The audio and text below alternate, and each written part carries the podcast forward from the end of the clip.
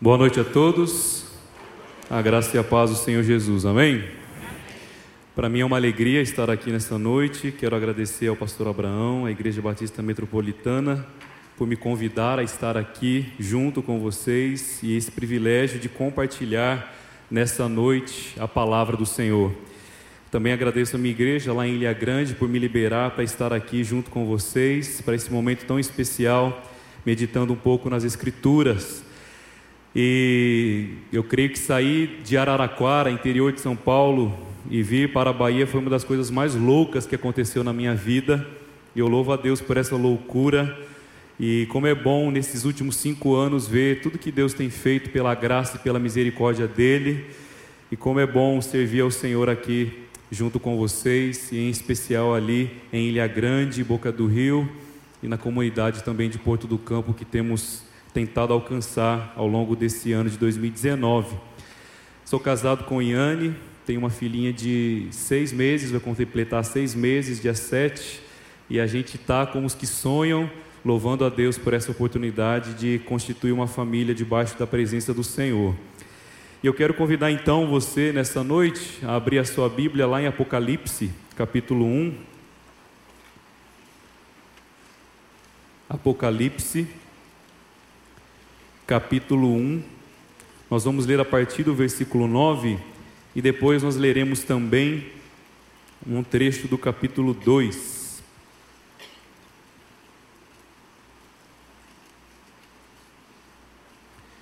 Apocalipse capítulo 1, a partir do versículo 9. Diz assim a palavra do Senhor: Eu, João, irmão vosso, e companheiro na tribulação, no reino e na perseverança em Jesus, achei-me na ilha de Pátimos por causa da palavra de Deus e do testemunho de Jesus Cristo. Achei-me em espírito no dia do Senhor e ouvi por detrás de mim grande voz como de trombeta, dizendo: O que vês, escreve em livro e manda às sete igrejas: Éfeso, Esmina, Pégamo, Tiatira, Sardes e Filadélfia e Laodiceia. Voltei-me para ver quem falava comigo, e voltando vi sete candeeiros de ouro, e no meio dos candeeiros um semelhante ao filho de homem, com vestes talares e cingindo a altura do peito com uma cinta de ouro. A sua cabeça e os seus cabelos eram brancos como a alva lã, como a neve, os olhos como chama de fogo os pés semelhantes ao bronze polido, como que refinado numa fornalha, a voz como a voz de muitas águas. Tinha na mão direita sete estrelas, e da boca saía-lhe uma espada afiada de dois gumes. O seu rosto brilhava como o sol na sua força. 17. Quando o vi, caí aos seus pés como morto, porém ele pôs sobre mim a mão direita, dizendo: não temas, eu sou o primeiro e o último, aquele que vive, estive morto, mas eis que estou vivo pelos séculos dos séculos, e tenho as chaves da morte e do inferno. Escreve, pois, as coisas que viste, as coisas que são e as coisas que hão de acontecer depois destas. Quanto ao mistério das sete estrelas que viste na mão direita, e os sete candeeiros de ouro, as sete estrelas são os anjos das sete igrejas e, as, e os sete candeeiros são as sete igrejas. Agora, capítulo 2, a partir do versículo 12.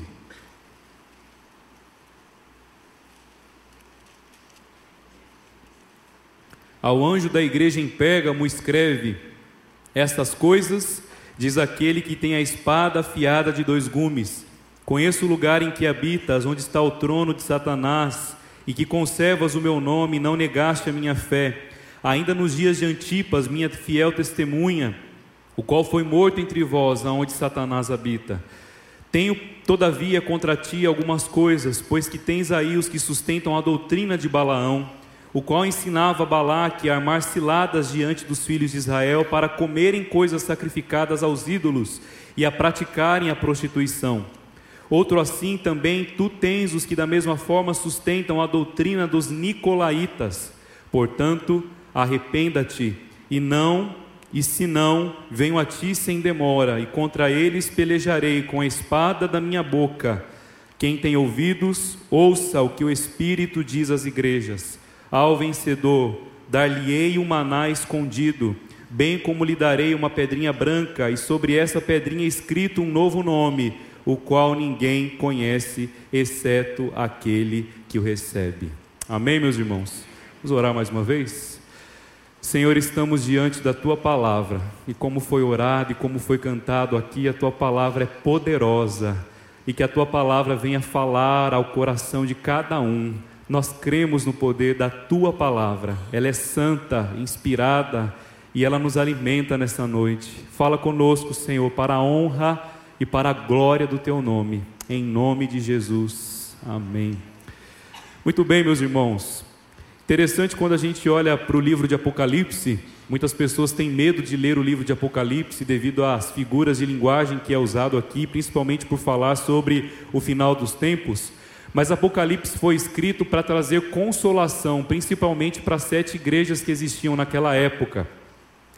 E quando nós olhamos para o contexto de Apocalipse, Apocalipse era um contexto de perseguição, porque o Império Romano tinha crescido cada vez mais e o Império Romano estava perseguindo o cristianismo, aqueles que eram crentes e professavam Jesus Cristo como seu Senhor e Salvador. E essas igrejas, todas elas estavam passando em certa medida perseguições em suas cidades. E o Senhor então, João, apóstolo do Senhor, está preso devido à sua fé em Cristo Jesus também. E lá na ilha de Pátimos, não uma ilha bonita que nem Ilha Grande, mas uma ilha cheia de pedra, uma ilha talvez vulcânica, não tinha beleza nenhuma naquela ilha, ele estava preso. E ali, sozinho, preso naquela ilha deserta, João recebe uma revelação do próprio Senhor Jesus Cristo, mandando que ele enviasse cartas a essas igrejas. E a Bíblia então está nos mostrando que o Senhor se importa com a sua igreja, que o Senhor deseja fortalecer a sua igreja, e ele então visa escrever o livro de Apocalipse, inclusive mandar essas cartas, para então consolar, exortar, encorajar, fazer com que cada igreja ali que estava passando por perseguição perseverasse na fé e não desistisse da palavra que uma vez eles receberam. E quando nós olhamos para a igreja de Pérgamo, gostaria de compartilhar com os irmãos um pouquinho sobre esta igreja com vocês nessa noite. O pastor Abraão compartilhou o tema do mês de março e vocês têm ouvido falar sobre integridade, a integridade cristã.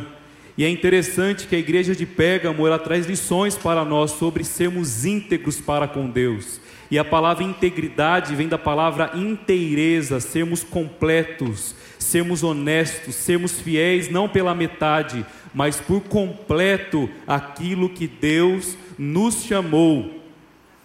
E é interessante que a região de Pégamo, para mim talvez, olhando para todos os contextos, era um dos ambientes mais difíceis aonde uma igreja poderia estar. Por quê? Pégamo era a capital política do Império Romano. Foi a primeira cidade, a primeira cidade a incentivar o culto ao imperador. O imperador antes não era adorado, e a partir de Pégamo as pessoas começaram a exaltar, a adorar ao imperador de Roma. Além disso, o próprio sistema político criou uma deusa, a deusa Roma, aonde ela também era adorada. Como se não bastasse, Pégamo também era cercada por idolatria.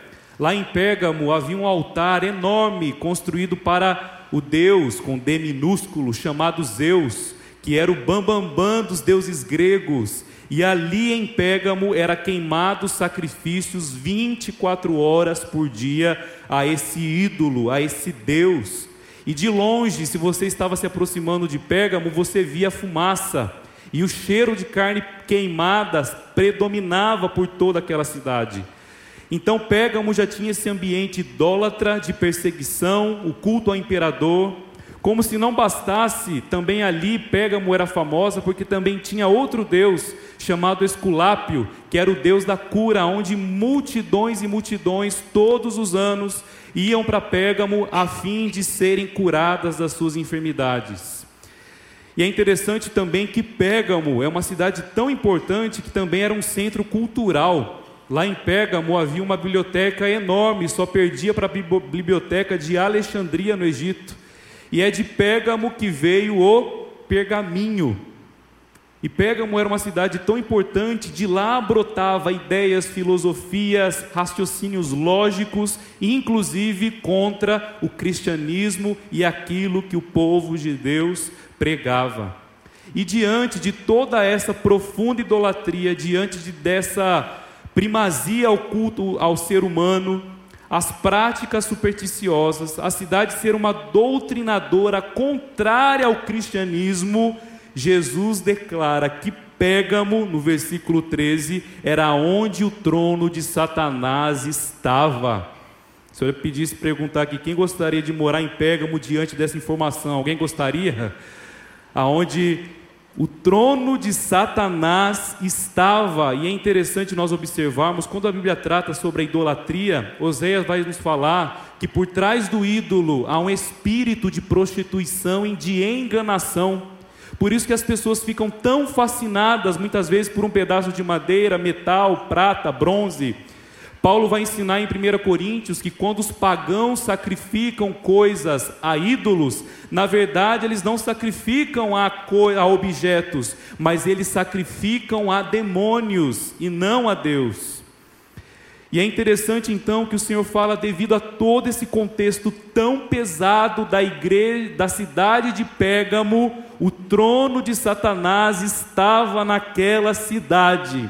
E é interessante observar também que ali, diante de toda essa realidade, estava a igreja do Senhor Jesus Cristo.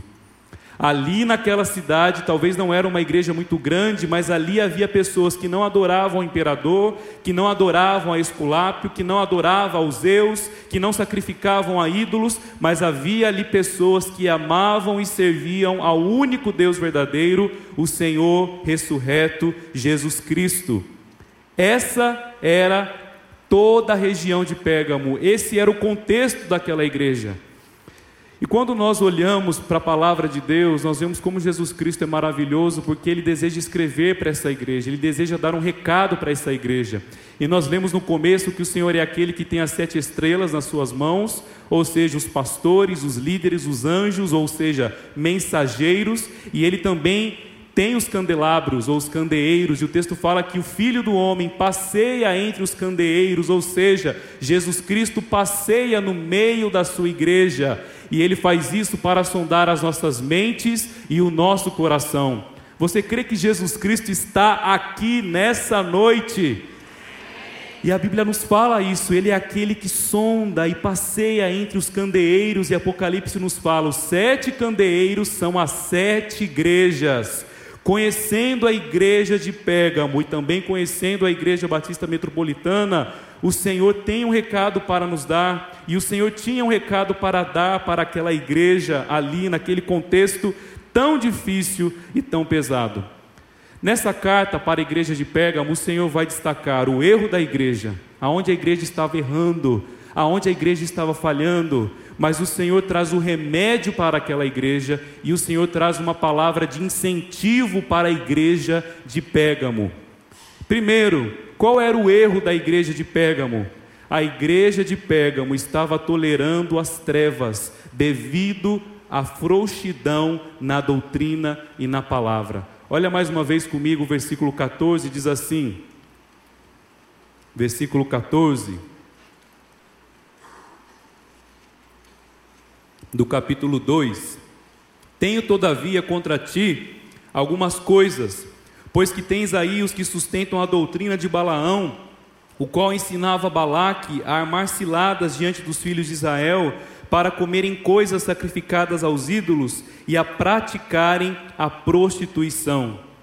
O Senhor então mostra qual era o erro daquela igreja, ela estava tolerando falsas doutrinas ela estava tolerando falsos profetas, falsos mestres ali em seu meio. E é interessante que o texto compara com a situação da doutrina de Balaão e a doutrina de Balaque. Pastor, quem foi Balaão? Quem foi Balaque? Quem foram esses homens? A história de Balaão e Balaque está lá em número, números.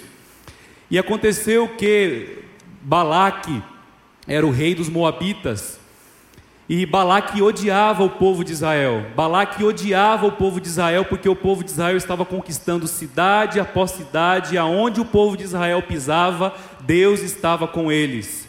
Como o povo de Israel estava se aproximando dos moabitas, Balaque, rei de Moabe, contrata um profeta chamado Balaão. Balaão era um profeta pagão, não servia a Deus e ele tinha fama que aquilo que Balaão profetizava, aquilo que Balaão amaldiçoava, acontecia. E Balaque mais depressa contrata então Balaão para amaldiçoar o povo de Deus. E é muito interessante a história que Balaão então sobe o monte, ele olhava para o povo de Israel e quando ele abria a boca para amaldiçoar, Deus convertia a maldição em bênção. E aí ele abria a boca para amaldiçoar mais uma vez e Deus convertia a maldição em bênção. E ele tentou duas, três vezes e todas as vezes ele só conseguia abençoar o povo de Israel. É aquilo que a Bíblia fala que nós somos o povo de Deus. E Deus é por nós. Só que, não conseguindo seu intento de amaldiçoar o povo de Deus, Balaque não se contentou. Balaão então dá uma sugestão para Balaque, dizendo assim: já que a gente não consegue amaldiçoar esse povo, vou te dar uma estratégia. Pega as mulheres moabitas e faça que elas se infiltrem entre o povo de Israel e elas vão seduzir os homens israelitas. Por incrível que pareça, deu certo, e a Bíblia fala que os homens de Israel caíram nessa cilada, e naquele dia eles se envolveram, se prostituíram, se entregaram aos Moabitas, e o Senhor fala em Sua palavra que naquele dia mais de 24 mil homens de Israel morreram naquele período. Da mesma maneira estava acontecendo na igreja ali de Pérgamo. Olha que interessante. O texto fala para a gente no versículo 13 que a igreja foi fiel diante da morte, porque o texto do versículo 13 fala para nós que nos dias de Antipas, minha fiel testemunha, o qual foi morto entre vós, aonde Satanás habita. Ou seja, havia um crente que havia sido morrido, e o Senhor elogia aquela igreja, dizendo: mesmo diante da morte de um líder de vocês, alguns acreditam, alguns teólogos, que Antipas, que é mencionado aqui, era o antigo pastor daquela igreja. E diz a tradição que pegaram Antipas, colocaram ele dentro de um bezerro de ouro e tacaram fogo nele. E o texto fala para a gente que, mesmo diante da morte do líder daquela igreja, o povo não retrocedeu, o povo não desanimou, o povo continuou fiel ao Senhor. Todavia, mesmo diante da morte, a morte não impediu aquela igreja, a morte não desencorajou aquela igreja, mas, assim como aconteceu com o povo de Israel, o povo estava dando ouvidos às doutrinas que ele chama de Balaão e de Balaque, e o povo estava oferecendo sacrifício aos ídolos, participando das festas pagãs e praticando prostituição. Nós aprendemos aqui, quando nós olhamos para a igreja de Pégamo, que a igreja estava dando ouvidos às falsas doutrinas, que a igreja estava tapando, tapando, os ouvidos para a palavra e dando os ouvidos a falsos ensinamentos. Uma goteira discreta, meus irmãos, muitas vezes é pior do que um vazamento de um cano. E aquela goteira não cuidada, ela pode trazer à ruína toda uma estrutura.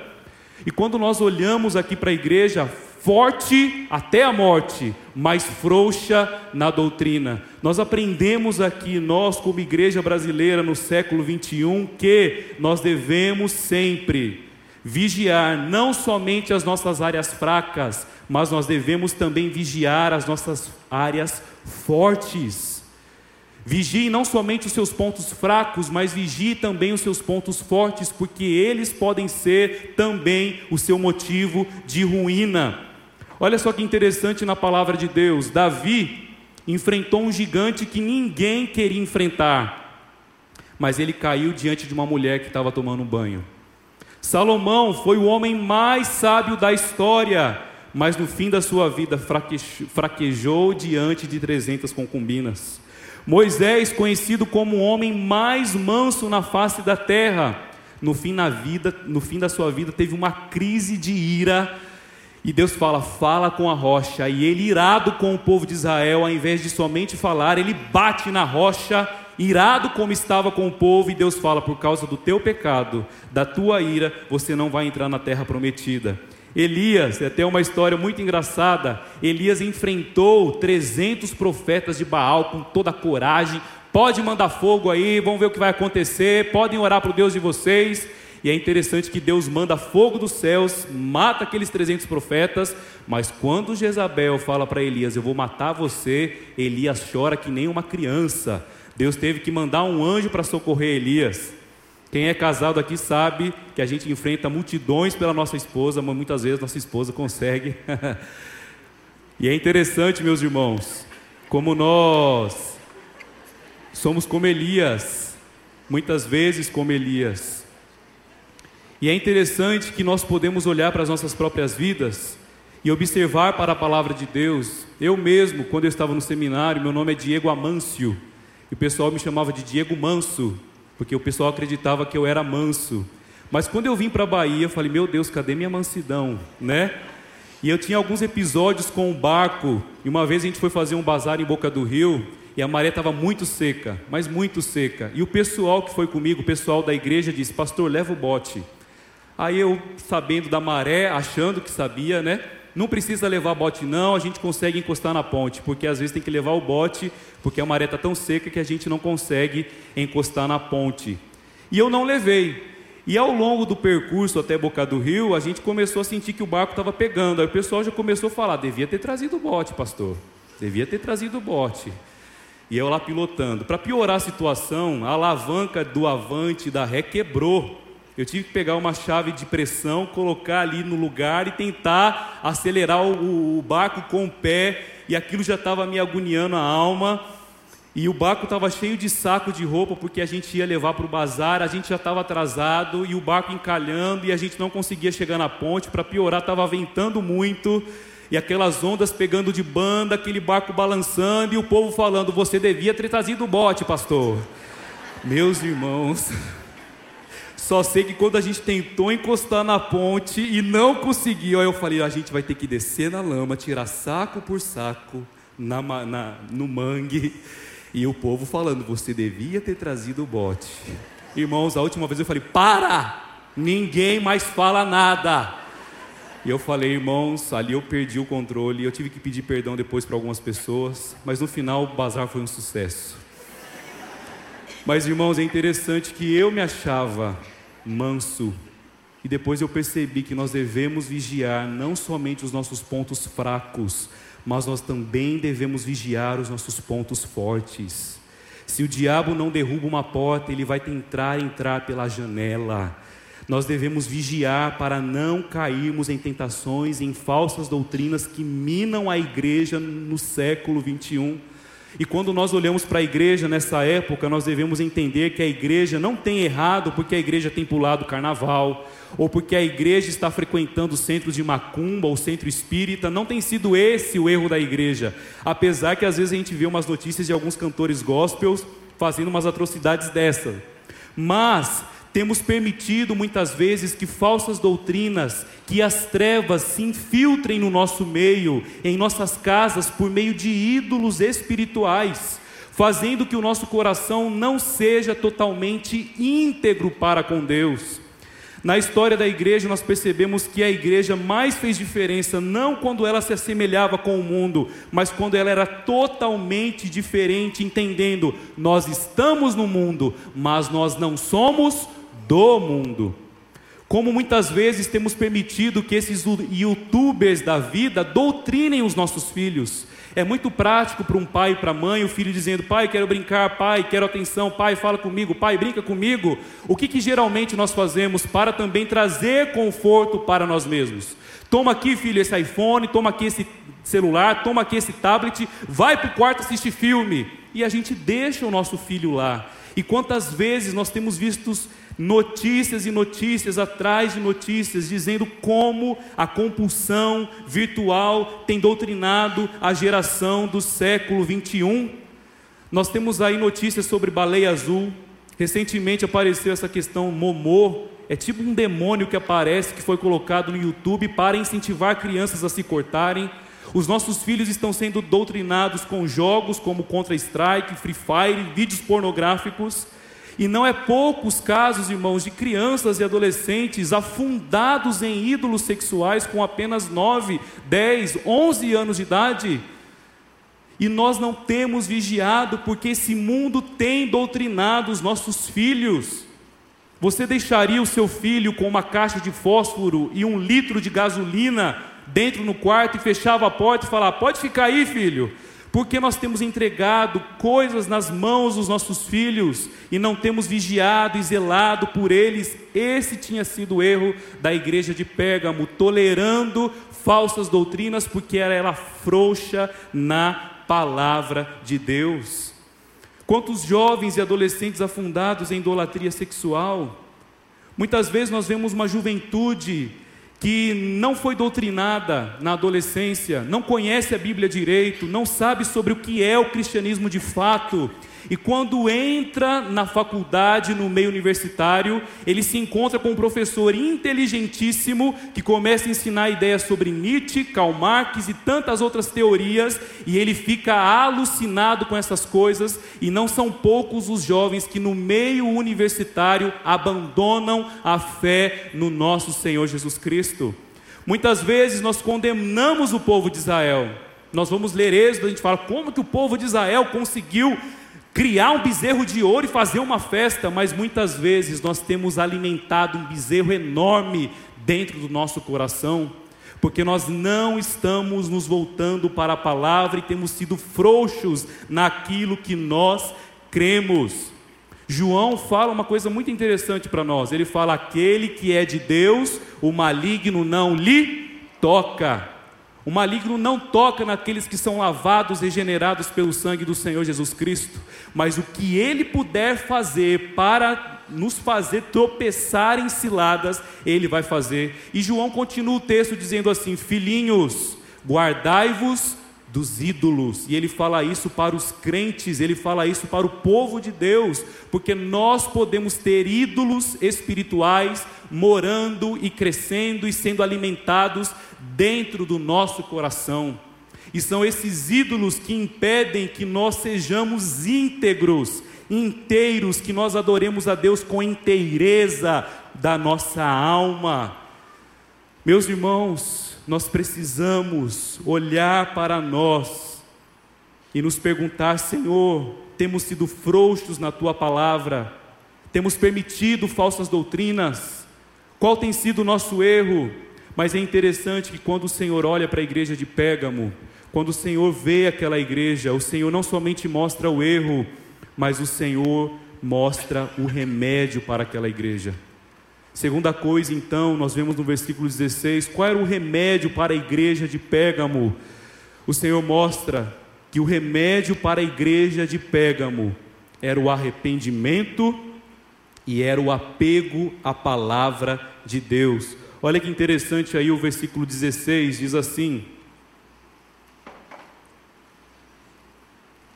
Portanto, arrependa-te, e se não, venho a ti sem demora, e contra eles pelejarei com a espada da minha boca. Portanto, arrependa-te, e se não, venho a ti sem demora, e contra eles pelejarei com a espada da minha boca. Meus irmãos, o chamado do Senhor Jesus Cristo para aquela igreja, o remédio para aquela igreja era o arrependimento. Era o arrependimento. A palavra arrependimento vem da palavra metanoia, daí que nós usamos a palavra noiada quando alguém está com a mente meio perturbada, porque metanoia significa mudança de mente, um voltar-se, arrependimento, mostrar o caminho de volta. E a Bíblia fala que Jesus Cristo chama arrependei-vos. Tiago fala para a igreja do Senhor Jesus Cristo: humilhai-vos, converta-se o vosso riso em pranto e a vossa alegria em tristeza. Humilhai-vos na presença do Senhor, arrependei-vos, diz a palavra de Deus. A cura para uma igreja é o arrependimento e o apego à palavra de Deus. E é interessante que a Bíblia fala no versículo 16 que se a igreja de Pérgamo não se arrependesse, o Senhor viria contra aquela igreja. O Senhor se voltaria com aquela igreja e o Senhor tiraria a própria espada da sua boca. E é interessante que a espada de dois gumes que o Senhor usará é um símbolo da sua própria palavra de juízo. E quando nós então olhamos para a palavra de Deus, nós vemos que o Senhor é dono desta palavra. O Senhor é quem nos dá essa palavra. Hebreus nos fala que a palavra de Deus é viva e eficaz, e ela é mais cortante do que uma espada de dois gumes, e ela é apta para discernir pensamentos e propósitos do coração. A palavra de Deus é viva, e se o povo de Deus lá de Pérgamo não se aproveitassem da palavra que Deus já havia dado para eles, ele, Jesus Cristo, viria com a própria palavra da sua boca e iria então acabar com aqueles falsos mestres e profetas que estavam tentando destruir a igreja de Deus. Muitas vezes nós destacamos somente o amor de Deus, e Deus é amor, eu tenho plena certeza disso. Deus te ama, Ele pagou o preço por você mas Deus é santo, Deus é justo, Deus não tolera o mal, Deus não tolera o pecado, Deus ele nos disciplina para que sejamos melhores e mais parecidos com o seu filho. A Bíblia fala que nós devemos adorar a Deus com temor e reverência lá em Hebreus, porque o nosso Deus é fogo consumidor.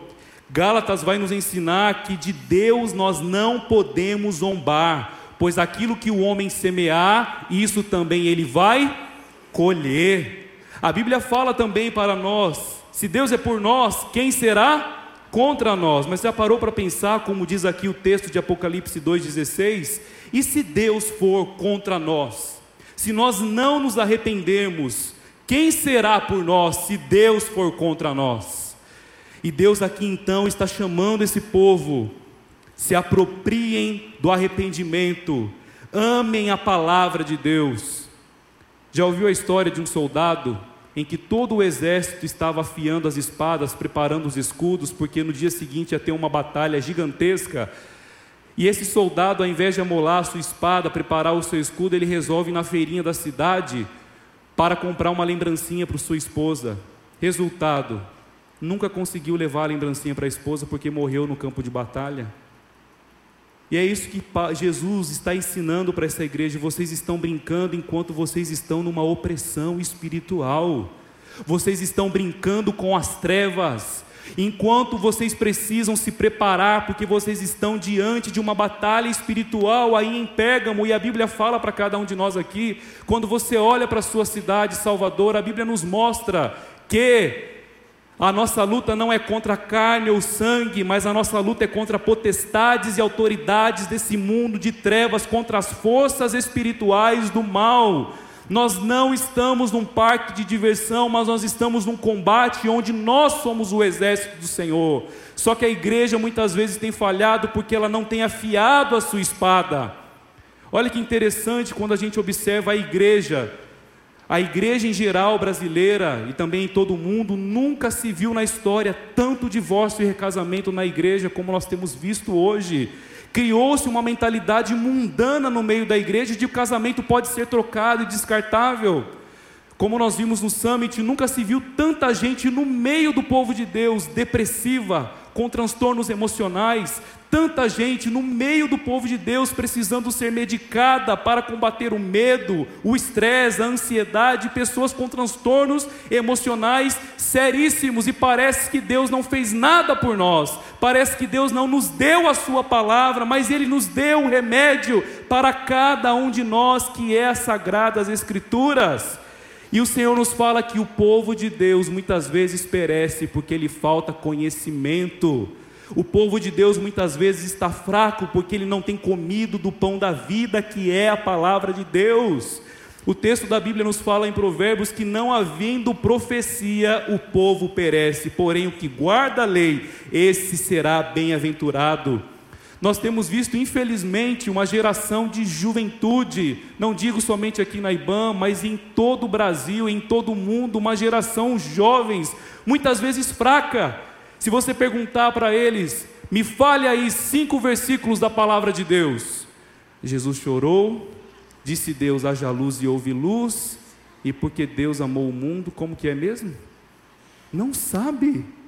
Pede para alguém falar, um jovem, um adolescente, me fala um salmo decor, não sabe. Mas nós temos uma geração que consegue ficar à madrugada vendo Netflix, vendo temporada, vendo série, que decora todos os personagens, decora o nome de todo mundo, consegue tempo para o YouTube, consegue tempo para o Zap, consegue tempo para o Instagram, consegue tempo para o Facebook, mas é uma geração que não está buscando a palavra de Deus.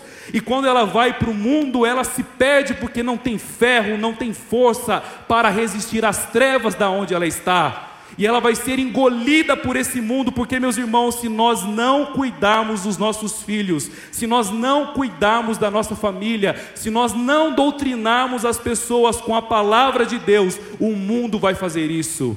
E o mundo vai fazer contra a palavra, contra a palavra do Senhor. Por isso nós devemos nos apropriar da palavra, a palavra que Deus já nos deu, as escrituras que muitas vezes está nas nossas mãos e nós não temos dado conta. Jesus nos deixou um exemplo, nós precisamos combater as mentiras infernais desse mundo com a verdade da palavra de Deus.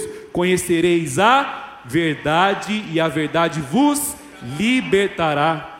Quando Jesus foi tentado, e esse texto está nos evangelhos, quando Jesus foi tentado pelo diabo, ele nos deixou ali uma estratégia para lutar contra pensamentos mentirosos.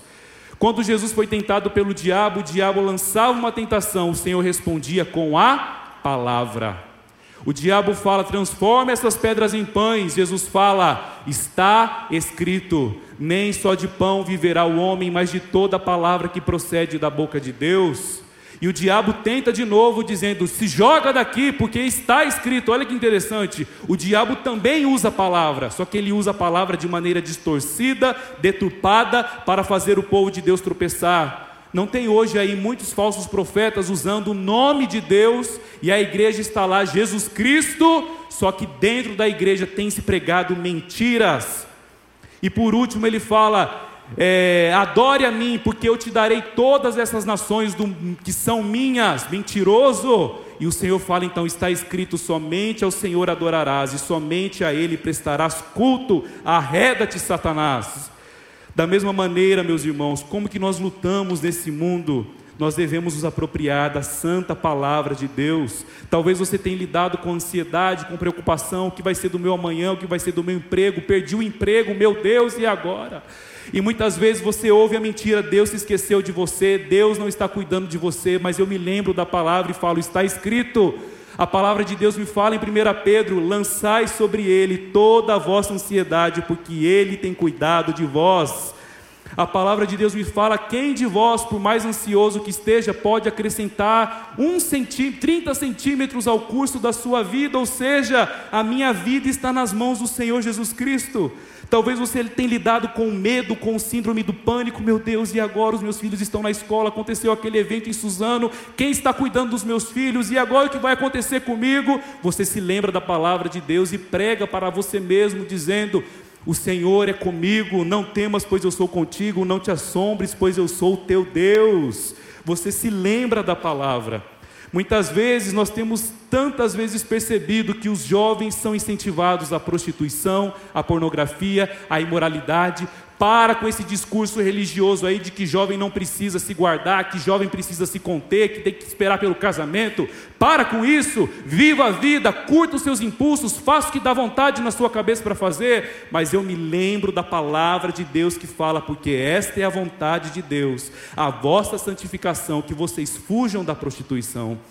Talvez você lida com questões homossexuais e o mundo tem ensinado para nós que é você quem escolhe o seu gênero, é você quem decide que você é. Você é homem, mas nasceu num corpo de mulher. Você é mulher, mas nasceu num corpo do homem. Quem decide o seu gênero é você mesmo. Mas a Bíblia nos ensina que aqueles que se deixam enganar, imorais, idólatras, adúlteros, homossexuais, passivos ou ativos, não herdarão o reino dos céus. Mas ele fala: tais foram alguns de vocês, vocês foram lavados, santificados, purificados no nome do Senhor Jesus Cristo. Mas, pastor, eu tenho lidado com essas situações, eu não sei o que fazer. Deus te pagou um alto preço lá na cruz, e Ele diz para você: morra para você mesmo, e eu te darei graça para vencer as suas tentações, para que você seja um homem e uma mulher de acordo com a minha vontade. Não é você que decide quem você é, não é você que fala quem você é, ou se as pessoas que definem a sua identidade. Quem fala quem você é, é a palavra de Deus, e o Senhor te criou, te formou do jeito que você é, para a honra e para a glória do nome do Senhor. Talvez você tenha lidado com depressão, tristeza, você não tem mais vontade de sair da cama, você olha para a vida e não tem mais vontade nenhuma de viver. Lembre-se da palavra de Deus que fala: que ele dará em Sião uma coroa de glória ao invés de cinzas, óleo de alegria em vez de pranto, um manto de louvor ao invés de espírito deprimido. A palavra de Deus é remédio para as nossas almas. Quantas vezes talvez você lida com pensamentos de morte, Muitas vezes o diabo sopra mentiras dizendo para você já não dá mais, para você acabou, para você não tem mais jeito, seu casamento acabou, sabe o que resta para você? Se joga dessa janela ou surpreende os seus pais se enforcando no meio da madrugada. Só que você fala: arreda-te, Satanás, saia toda mentira, porque a palavra de Deus me fala: eu vim para que vocês tenham vida e a tenham em abundância. Nós combatemos mentiras com a palavra. O Senhor rogou por nós. Ele diz: Não peço que os tires do mundo, mas que livra-os do mal, santifica-os na verdade. A tua palavra é a verdade. Meus irmãos, nós devemos nos apropriar da espada do Espírito, que é a palavra de Deus, contra um mundo de trevas que tem tentado nos engolir. E é assim que o povo de Deus, obedecendo a palavra, se arrependendo, se apropriando daquilo que Deus nos deu, então o Senhor mostra para essa igreja o erro delas, o Senhor mostra o remédio para essa igreja, e o Senhor, por último, traz uma palavra de incentivo para essa igreja, está aí no versículo 17 que diz assim: Quem tem ouvidos, ouça o que o Espírito diz às igrejas, ao vencedor dar-lhe-ei um maná escondido, bem como lhe darei uma pedrinha branca, e sobre essa pedrinha escrito um novo nome, o qual ninguém conhece, exceto aquele que o recebe. O Senhor está aqui motivando esta igreja. O Senhor dizendo, mostrando para essa igreja: vale a pena servir ao Senhor, vale a pena ser fiel, vale a pena se guardar, vale a pena ser luz em meio às trevas. Sabe por quê? Porque vocês serão recompensados ao vencedor. Eu darei o direito de comer do maná escondido nos céus. Sabe qual é a nossa recompensa? A glória celestial no Senhor Jesus Cristo. Ele é esse maná que um dia provaremos face a face. E o texto está nos mostrando que a nossa recompensa não está aqui somente, mas a nossa recompensa está lá. E o texto fala também para nós que ao vencedor o Senhor dará uma pedra escrita um novo nome, uma pedra branca Jesus conhecia o contexto de Pérgamo porque pedra branca era dada em duas situações. Primeiro, os romanos davam uma pedra branca para as pessoas que eram inocentadas. Passou pelo juízo, mas foi inocentada para mostrar para toda aquela cidade: esse homem, essa mulher é inocente.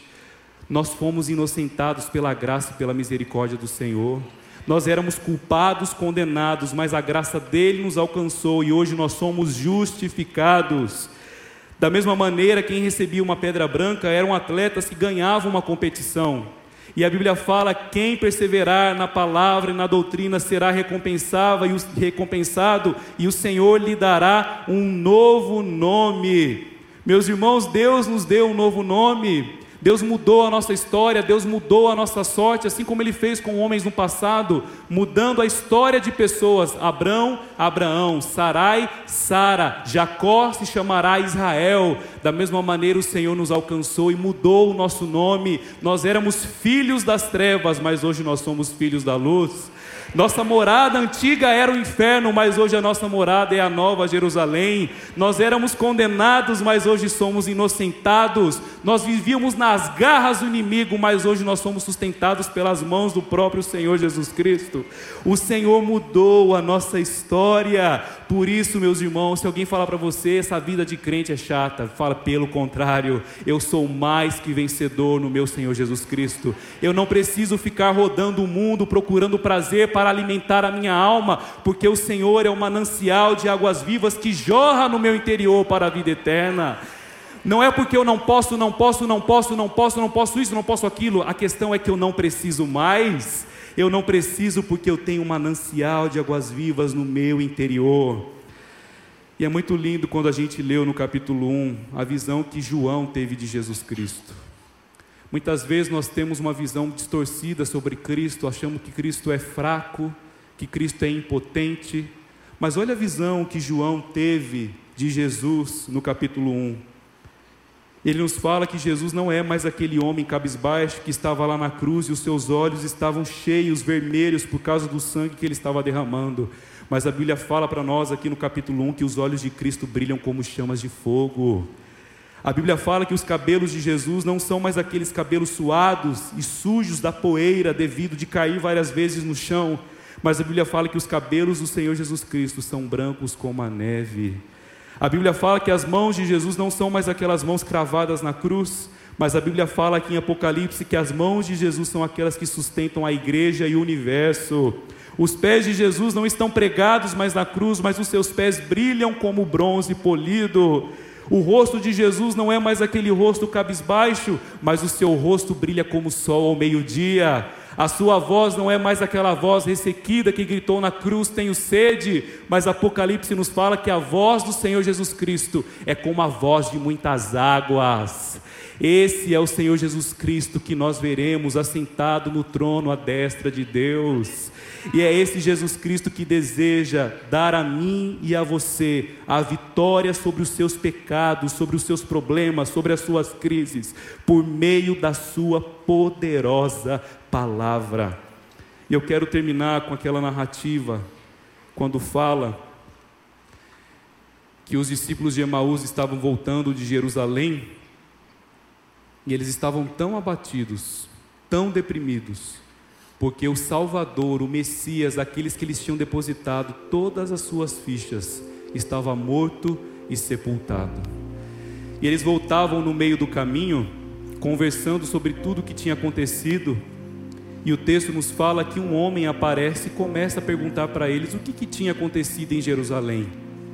E eles começam a falar: Você não sabe, você é o único morador de Jerusalém que não sabe as coisas tristes que aconteceram nesses dias. E é interessante então que a Bíblia nos fala que aquele homem começou a discursar para eles dos profetas, nos salmos, nos livros de Moisés, em toda a Escritura, o que se cumpriu na pessoa do Messias. E quando eles chegam no meio do caminho, havia uma bifurcação já era tarde da noite, e aqueles dois discípulos de Emaús gostaram tanto da conversa que chamam aquele homem: Venha, não vá embora, fique em casa para você jantar conosco. E aquele homem aceitou o convite, entrou na casa e eles foram comer. E quando aquele homem pega o pão e parte, eles descobrem é Jesus Cristo que está vivo. E quando eles descobrem que era Jesus Cristo, Jesus desaparece. E um daqueles discípulos de Emaús fala uma frase muito linda. Ele fala assim: Porventura, o nosso coração não queimava enquanto ele nos pregava as Escrituras? E eu creio que é isso que Jesus espera de cada um de nós esta noite. Muitas vezes nós temos visto o povo apático às coisas da palavra de Deus, mas o nosso coração precisa queimar diante da palavra. O nosso coração precisa se derreter diante da palavra. O nosso coração precisa amar a doutrina e a palavra, porque isso será vigor para a nossa vida, isso será segurança para a nossa família, isso será segurança para o seu casamento, isso será garantia de que os seus filhos poderão crescer felizes e livres desse mundo opressivo, cheio de pecado. Por isso, nessa noite, eu quero desafiar você a orar a Deus e pedir: Deus, eu quero amar a tua palavra com todo o meu coração, eu quero me apegar às Escrituras, Eu não quero somente ser um ouvinte, mas eu quero ser um praticante da palavra. Senhor, eu quero falar como Pedro, depois de rodar o mundo inteiro, eu chego à mesma conclusão que ele, Senhor, para onde nós iremos? Para onde iremos nós, se só tu tens as palavras de vida eterna? Creia na palavra, ame a palavra a lei do Senhor é perfeita e ela cura a nossa alma. Que você possa falar, Senhor, que o meu coração se derreta, se quebrante, que o meu coração se agarre à palavra de Deus. Que eu te ame não só com palavras, mas com todo o meu ser e com toda a intensidade do meu coração. Faz estremecer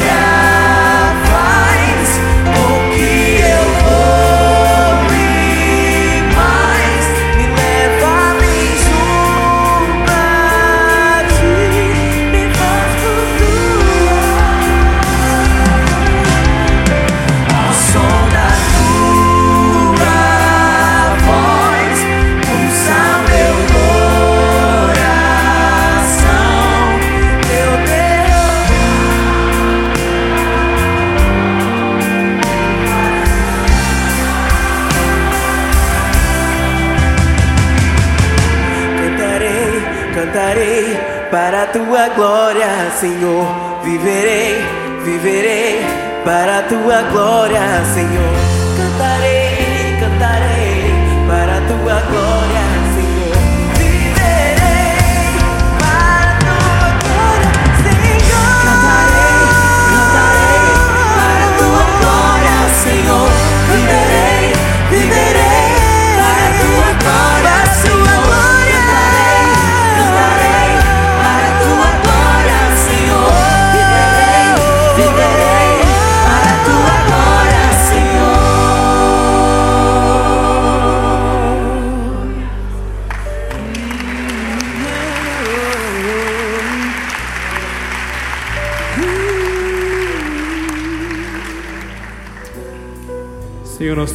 nosso Pai, nós te agradecemos, Senhor, pela tua palavra. Obrigado porque o Senhor um dia nos resgatou e o Senhor nos tocou com a tua palavra. E a tua palavra, Senhor, nos derreteu e hoje somos um vaso novo em tuas mãos. Senhor, temos vivido dias difíceis, onde as trevas têm se levantado.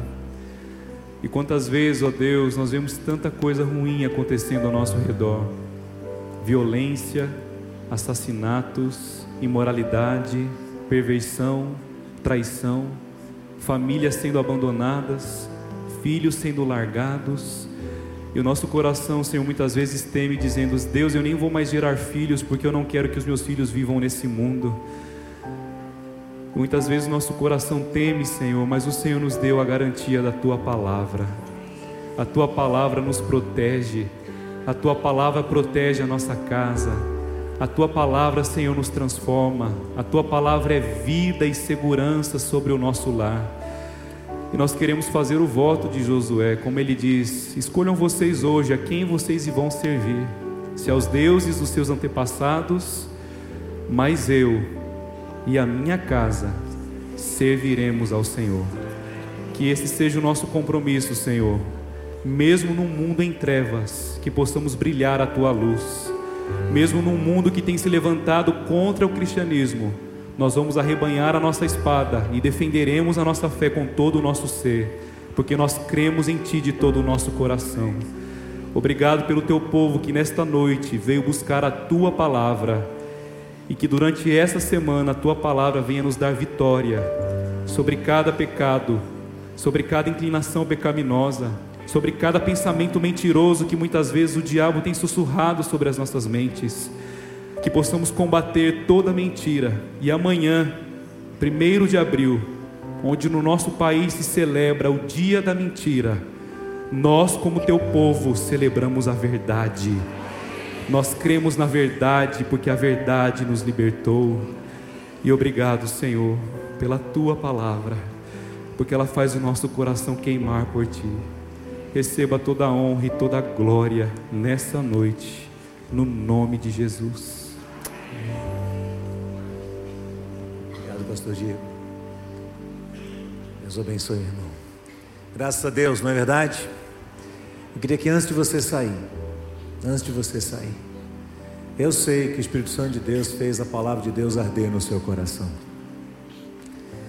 Se você não pertence a essa igreja e você está aqui, talvez pela primeira, segunda, terceira vez, e você sentiu que Deus falou com você, eu queria que os pastores dessa igreja estivessem aqui à frente, junto com líderes, alguns líderes do discipulado.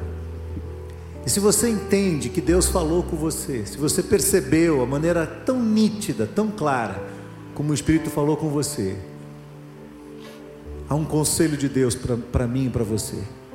Se hoje ouvides a voz do Senhor, não endureçais o vosso coração.